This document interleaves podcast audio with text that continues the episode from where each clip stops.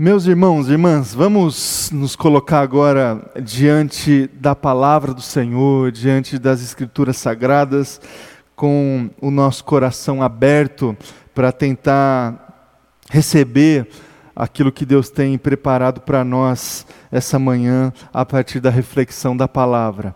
Eu queria convidar você a abrir a sua Bíblia no Evangelho de João, capítulo 2, a partir do versículo de número 12.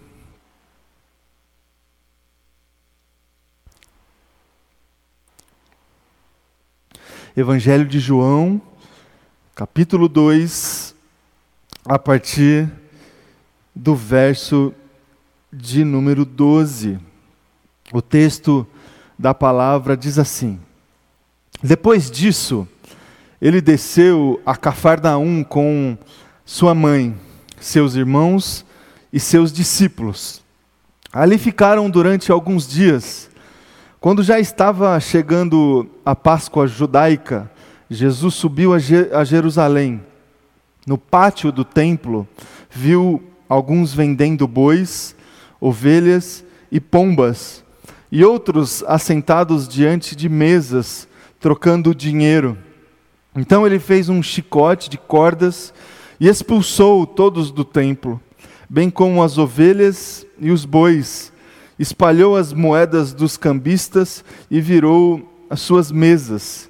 Aos que vendiam pombas, disse: Tirem estas coisas daqui, parem de fazer da casa de meu pai um mercado. Seus discípulos lembraram-se que está escrito: O zelo pela tua casa me consumirá. Então os judeus lhe perguntaram: Que sinal milagroso o Senhor pode mostrar-nos como prova da sua autoridade para fazer tudo isso? Jesus respondeu: Destruam este templo e eu o levantarei em três dias. Os judeus responderam: Este templo levou 46 anos para ser edificado e o Senhor vai levantá-lo em três dias. Mas o templo do qual ele falava era o seu corpo. Depois que ressuscitou dos mortos, os seus discípulos lembraram-se do que ele tinha dito. Então creram na Escritura e na palavra que Jesus dissera. Até aqui. Vamos orar de novo?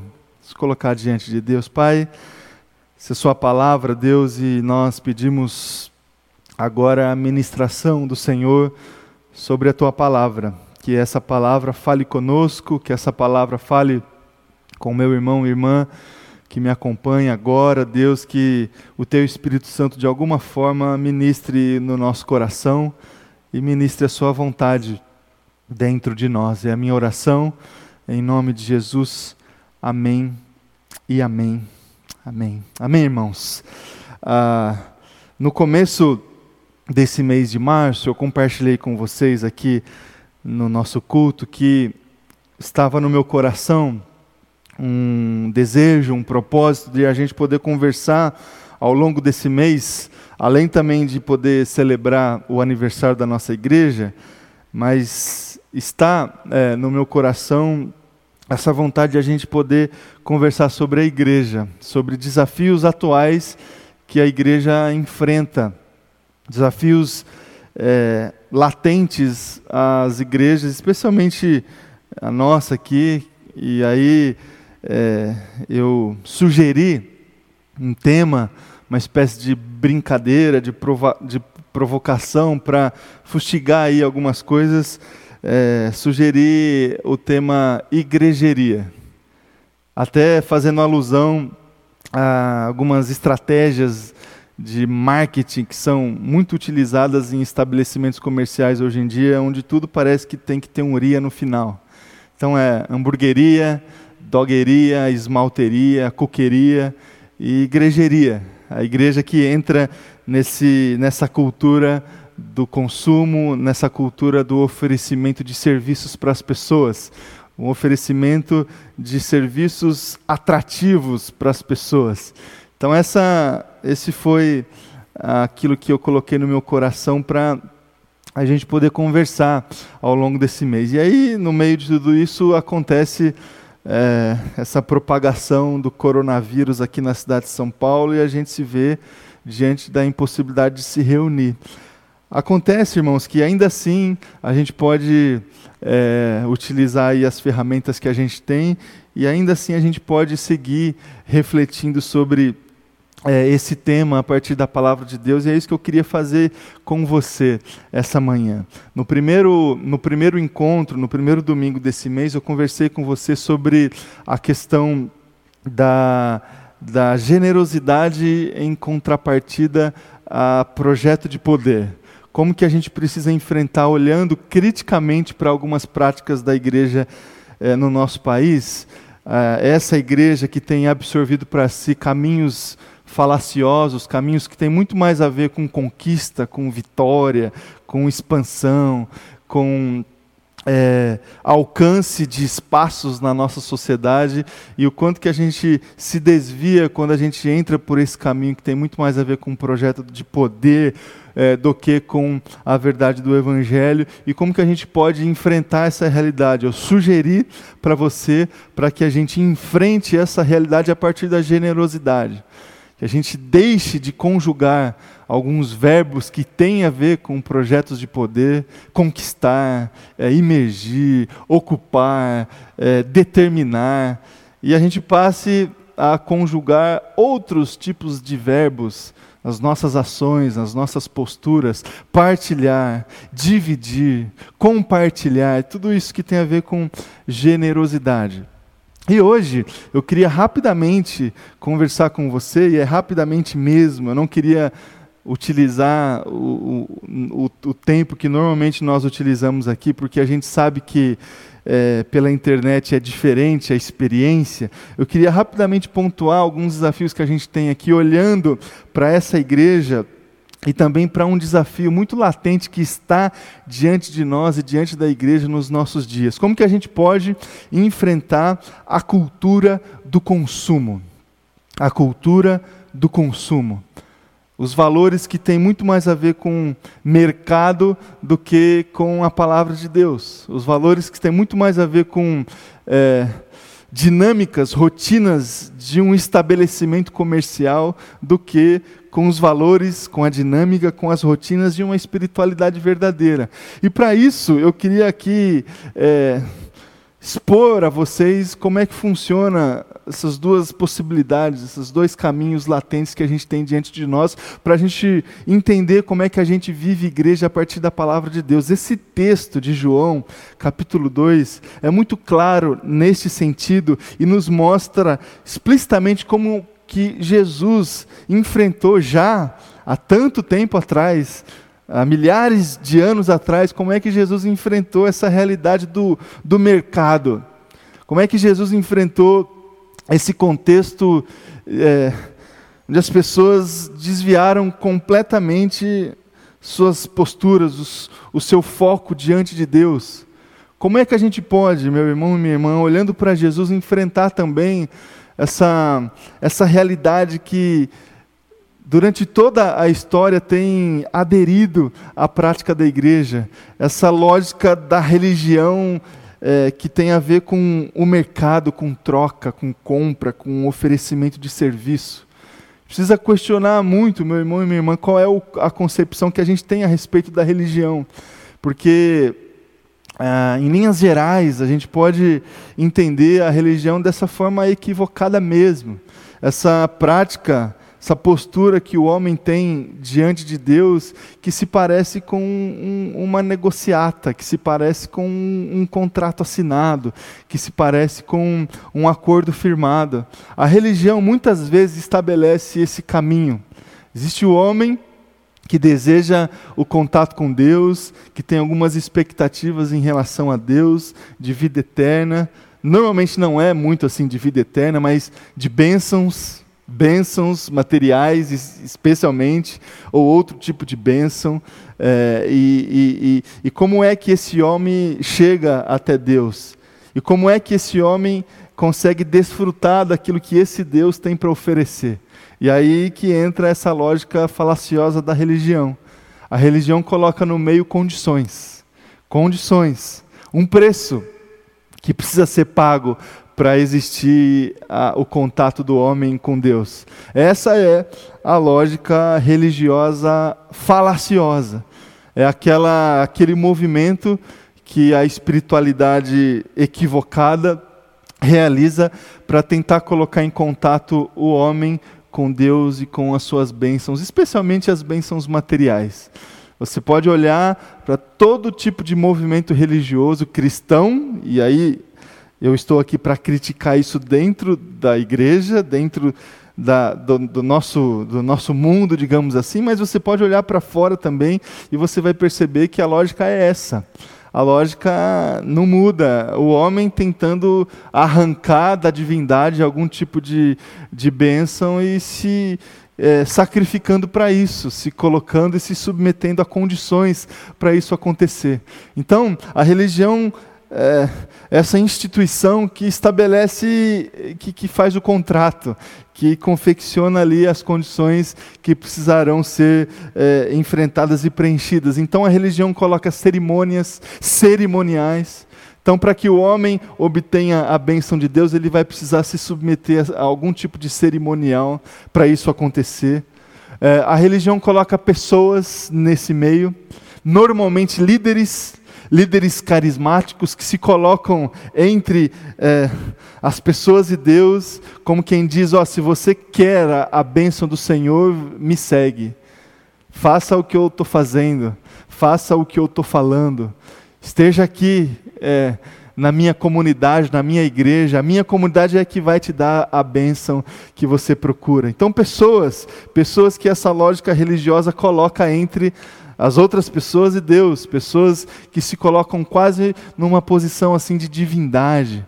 Irmãos, a gente olha para a realidade das igrejas, especialmente as igrejas evangélicas, que por muito tempo criticavam e criticaram as imagens de outros movimentos religiosos cristãos. Ah, a gente não pode adorar a imagem, porque nós estamos com o nosso caminho livre até, até Deus, não há mediação nenhuma. E de repente, com o passar do tempo, com o movimento cristão protestante evangélico alcançando os espaços que esse movimento alcançou, essa igreja alcançou, surgiram as lideranças, as lideranças carismáticas, as lideranças fortes dentro da igreja. E de repente essas lideranças foram colocadas exatamente no, no altar onde essa igreja anteriormente olhava e criticava. Pessoas que são ídolos, pessoas que são mediadores da relação, é, da relação entre é, os seus adeptos, os seus fiéis e Deus. Isso é idolatria, isso é religiosidade pura, isso aqui é cultura de mercado, isso aqui é cultura de consumo. E essa religião também coloca lugares, lugares especiais. E aqui, irmãos, a gente, nós estamos diante de um desafio grande é, no nosso contexto atual. Nós não temos o templo hoje para celebrar e para falar com Deus. A gente não tem a casa de Deus, o lugar sagrado, o lugar separado para fazer isso. Agora você tem a sua casa, você tem o teu carro, você tem aí onde você está para se conectar com Deus. A lógica religiosa tem muita dificuldade de entender esse movimento que está acontecendo por esses dias. As pessoas é, adorando em casa, cultuando o Senhor dentro de casa, com a família. Por quê? Porque a religião coloca lugar especial. A, religião fala para você assim: ó, se você quiser o contato com Deus, você precisa vir à igreja. Você precisa estar no lugar sagrado. Por isso que até muita gente tem tido dificuldade em entender essa necessidade é, atual de a gente fechar o templo para proteger as pessoas. Porque tem muita gente que acha que Deus mora lá, que Deus está lá, que Deus vai ficar sozinho lá, que a gente vai fechar o templo e vai deixar Deus sozinho lá dentro.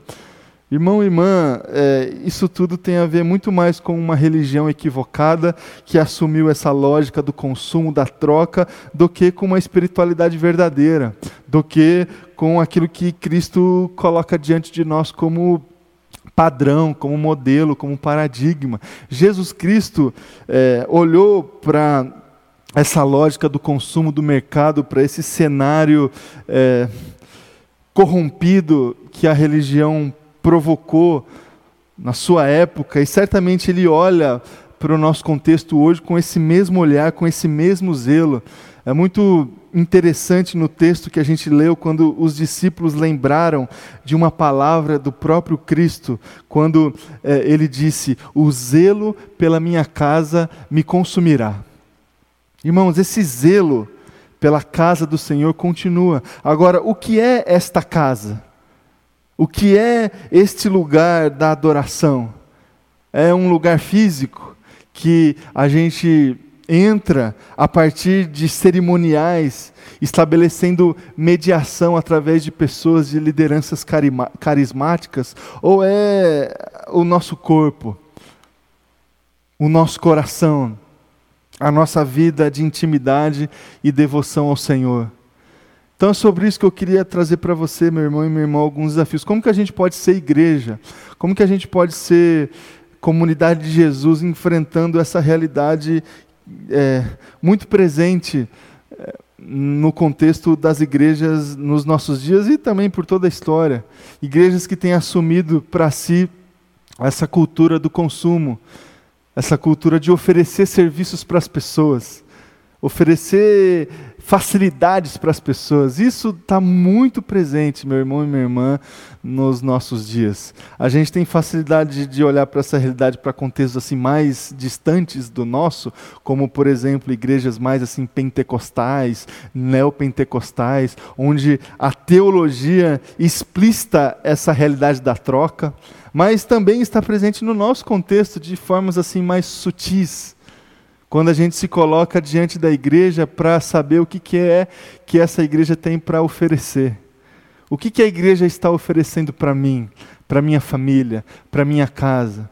A igreja está suprindo a minha necessidade, a igreja está suprindo as minhas demandas, a igreja se enquadra com a minha agenda, os horários eles, eles se adaptam aos meus horários. Tudo isso, meu irmão e minha irmã, parte do, do coração de alguém que está é, submetido a essa cultura do consumo. A gente olha para a igreja como a gente olha para a escola dos nossos filhos. A gente olha para a igreja como a gente olha para o estabelecimento comercial da esquina. É bom, não é? Atende a nossa expectativa, não atende? Se encaixa a, a, a a, a, minha expectativa ou não se encaixa, tudo isso tem a ver com lógica de mercado, não tem a ver com espiritualidade de Jesus, não tem a ver com é, a igreja proposta, colocada pela palavra de Deus, essa dimensão comunitária que a gente tem que viver.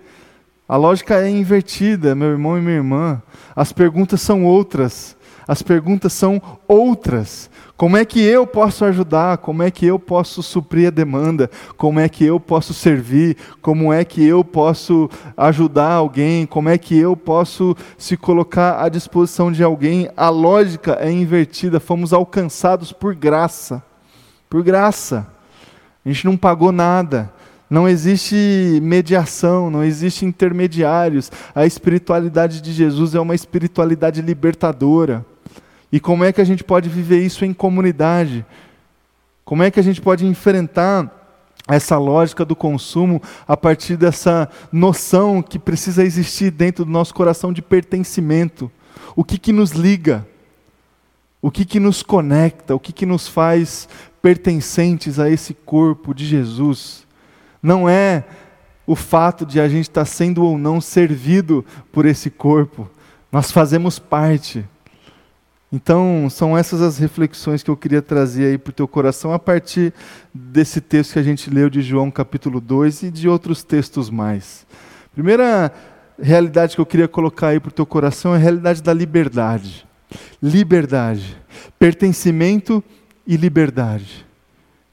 A igreja de Jesus precisa vivenciar essa, essa realidade da libertação. A gente precisa de alguma forma se esquivar essas propostas religiosas que tentam nos amarrar, que tentam amarrar o nosso coração, que tentam estabelecer dentro da nossa relação com Deus essas condições, essas condições diversas. Então, diante disso, liberdade, liberdade dentro de nós, liberdade dentro do nosso coração, liberdade na condução da igreja, liberdade no meio da igreja, liberdade é, dentro da nossa espiritualidade. 2 Coríntios, capítulo 3, versículo 17, diz assim: Ora, o Senhor é Espírito, e onde está o Espírito do Senhor, ali há liberdade. Liberdade. O Espírito do Senhor está na igreja? Sim. Então ali há liberdade. O Espírito do Senhor está em você, dentro do teu coração, então ali há liberdade. Liberdade.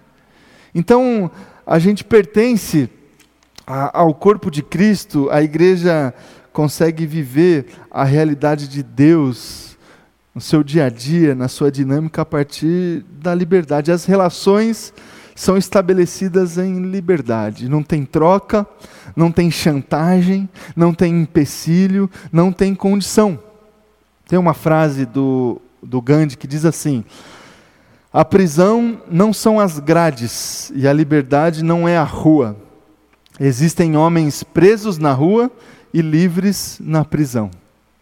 Você acredita nisso? Existem homens presos na rua e livres na prisão. Irmãos, nós temos uma grande oportunidade por esses dias de fazer algumas reflexões. Sei se você já parou para fazer essa reflexão. O mundo até então vivia numa, numa velocidade assustadora, não é? De trabalho, de rotina. É, o mundo estava diante dessa realidade é, da perturbação, da ansiedade, de tanta coisa que precisava ser feita. E de repente forçadamente todo mundo precisou parar. Quarentena. Todo mundo dentro de casa. Trabalha dentro de casa. Esteja dentro de casa, não saia.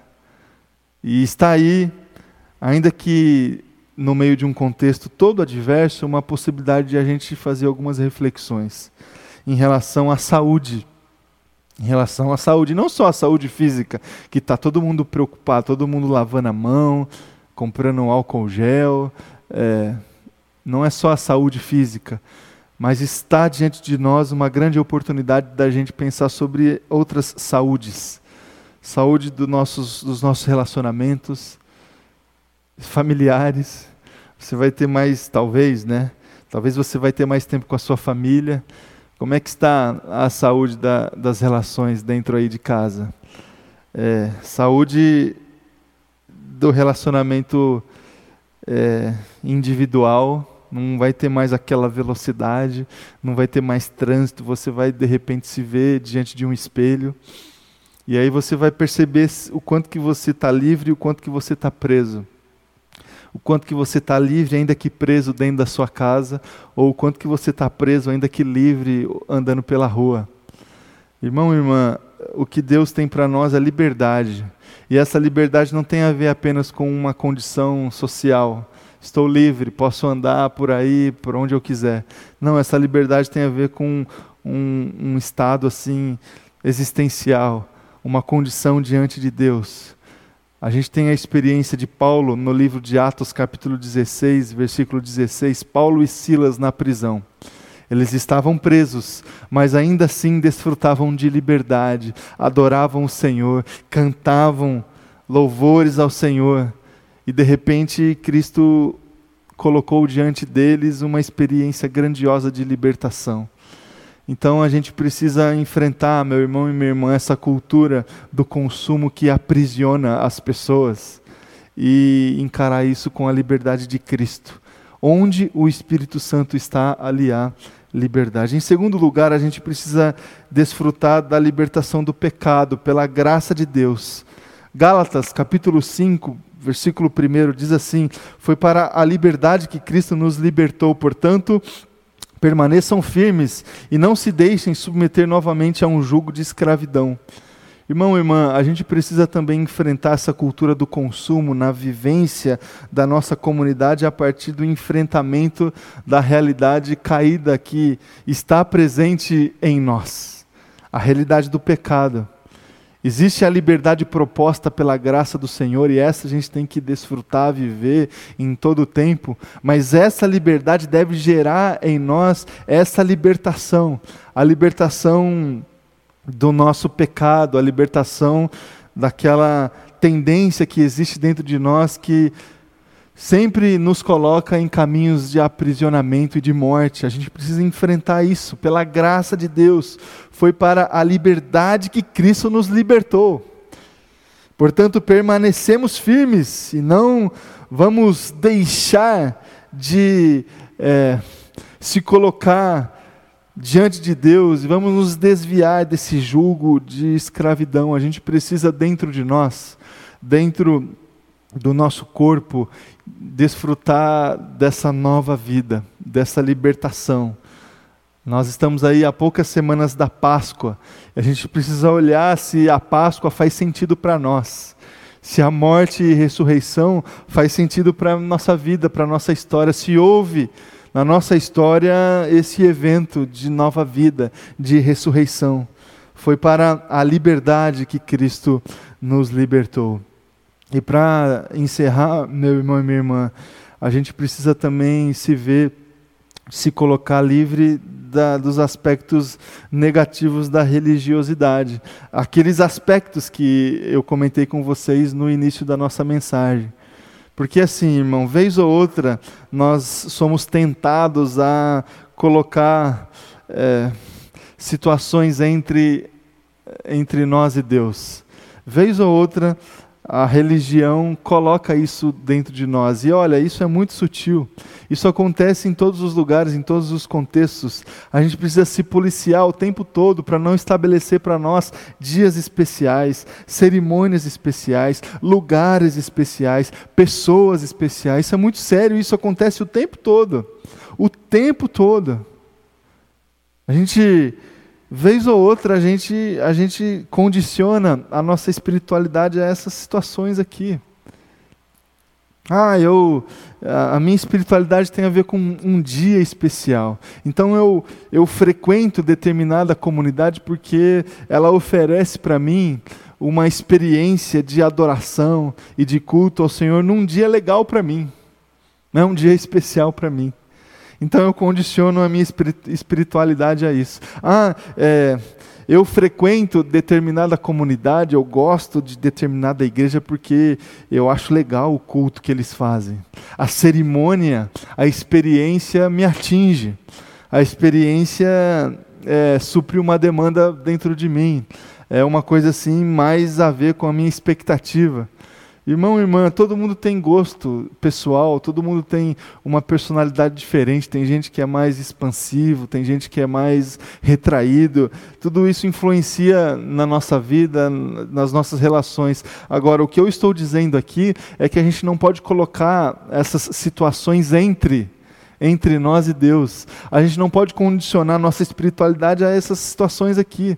Ah, a minha espiritualidade está condicionada na participação de uma cerimônia que me atinge, que tem a ver com o meu gosto musical, que tem a ver com o meu gosto é, que, que, que, que, que fala com a minha personalidade. Irmãos, isso a gente precisa se desviar, a gente precisa, é, de alguma forma, se esquivar desses aspectos religiosos.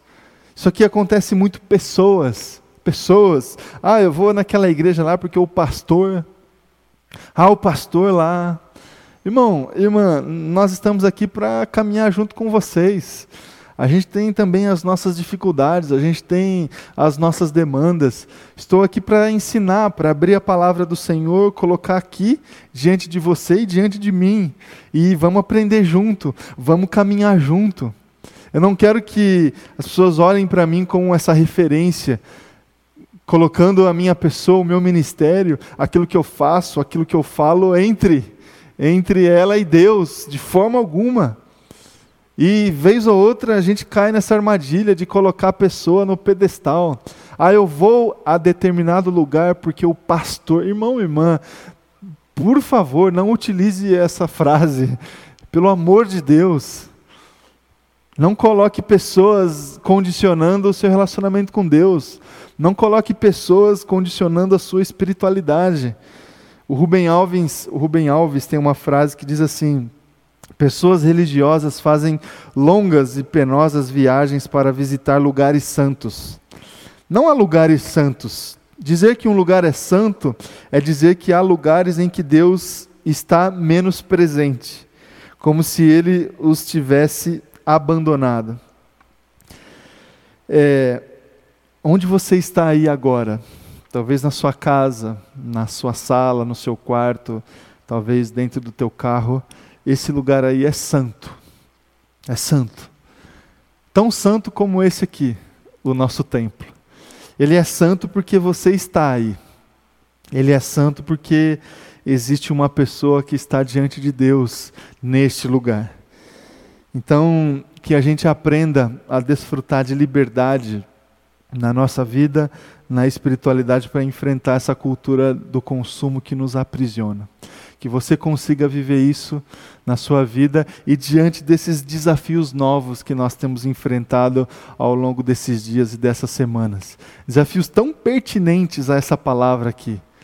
Não tem templo, não tem lugar diferente, tem a sua casa aí, onde você vai almoçar daqui a pouco, onde você convive com a sua família, às vezes acontece aí algumas desavenças, mas é esse lugar que você tem. Seu carro, seu quarto, Faça desse lugar um santo lugar. Se coloque diante de Deus e desfrute da presença de Deus em comunidade aí onde você está. Essa é a minha oração, que seja assim na minha vida, que seja assim na sua vida, em nome de Jesus. Amém? Vamos orar. Se coloque aí diante de Deus. Vamos, vamos orar ao Senhor. Pai, muito obrigado. Obrigado por esse tempo, obrigado por essa palavra, obrigado, Deus, porque a gente pode se colocar diante do Senhor e diante da Sua palavra, Deus, para desfrutar e extrair tantos ensinamentos para nós, Deus. A Sua palavra ela é completamente contextualizada, Deus. Nós estamos nós fomos pego de surpresa, Deus, estamos vivendo dias completamente diferentes, Deus. Talvez a gente nunca viveu dias assim. Nós estamos aí num momento de transição, certamente, de muita coisa no mundo. E ainda assim a Sua palavra eh, está presente, Deus, falando, se fazendo é, próxima, Deus, da realidade onde a gente vive e dessa situação que nós estamos enfrentando. Deus nos ajuda, nos ajuda, Deus, a ainda diante de tanta limitação, viver igreja, viver comunidade, a partir da liberdade que o Senhor nos propõe. Deus nos tira, nos livre, Deus, de todo empecilho, de todo aspecto negativo da religião. É, coloque distante de nós, Pai, essa lógica do mercado. É, Deus, que Deus, que, que o Senhor não esteja diante de nós, é, nos exortando, Pai, no sentido de dizer aquilo que o Senhor disse lá atrás quando as pessoas estavam fazendo da sua casa um mercado. Tem misericórdia de nós, Pai, que a sua liberdade nos atinja, que a liberdade do Senhor esteja invadindo a nossa vida, a nossa casa, que a gente consiga desfrutar dessa liberdade por esses dias, ainda que presos, entre aspas, dentro da nossa casa, que a gente consiga viver a liberdade do Senhor, onde o Espírito do Senhor está ali há liberdade. Que esse Espírito do Senhor esteja na nossa vida, na nossa casa, na casa dos meus irmãos e irmãs. É a minha oração em nome de Jesus. Amém e amém. Amém, meu irmão? Vamos ainda louvar e adorar o Senhor com mais uma canção.